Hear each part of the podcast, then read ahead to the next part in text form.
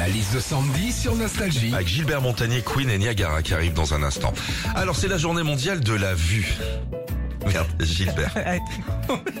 On peut faire tester sa vue gratuitement un peu partout en France aujourd'hui. Qu'est-ce qu'on vit quand on fait un test de vue Vas-y mon Red Charles.